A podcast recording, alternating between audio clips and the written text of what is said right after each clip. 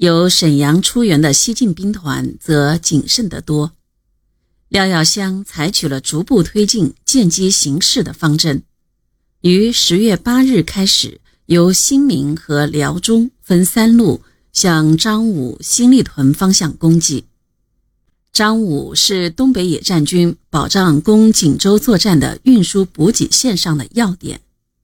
廖耀湘企图以切断东野后方补给线的办法，来个围魏救赵，迫使攻锦部队撤围。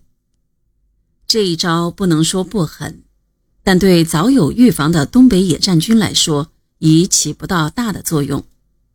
东北局和东北人民政府紧急动员大批民工。用骆驼、骡马驮载物资，从通辽通过沙漠地区绕道运往前线。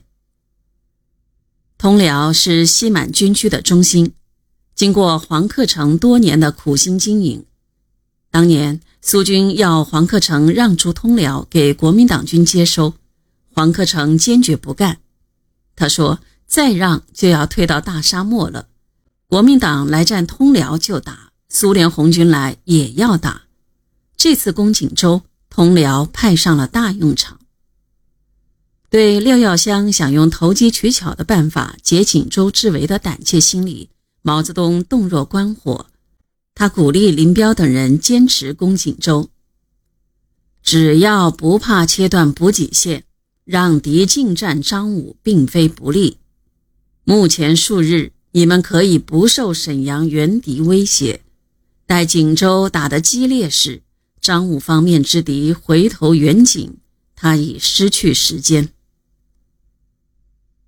十二日十五时，毛泽东更进一步分析：沈敌进占张武，置于无用之地，表示卫立煌想用取巧办法引我回援，借此以解锦州之围，不敢直援锦州。避免远出被歼之危险。锦州守敌都是杂牌，即使被歼，彼已不甚痛心。如你们能于数日内攻下锦州，沈敌势必由张武退回新民固守。只要你们能于一星期内外攻克锦州，则该敌无论如何是不能破进锦州的。东野为破坏廖耀湘的远景计划，以五六两纵在张武东南地区采取运动防御，右旗向西北和向北前进；以十纵和一纵第三师在新立屯以东地区坚决顶住其向锦州前进。廖耀湘老奸巨猾，惧怕被歼，徘徊于张武新立屯之间新开河以东地区。不敢继续前进，而准备随时缩回沈阳。只是在蒋介石的一再严令之下，才不得已渡新开河西进。但正像毛泽东预料的那样，他已没有时间了。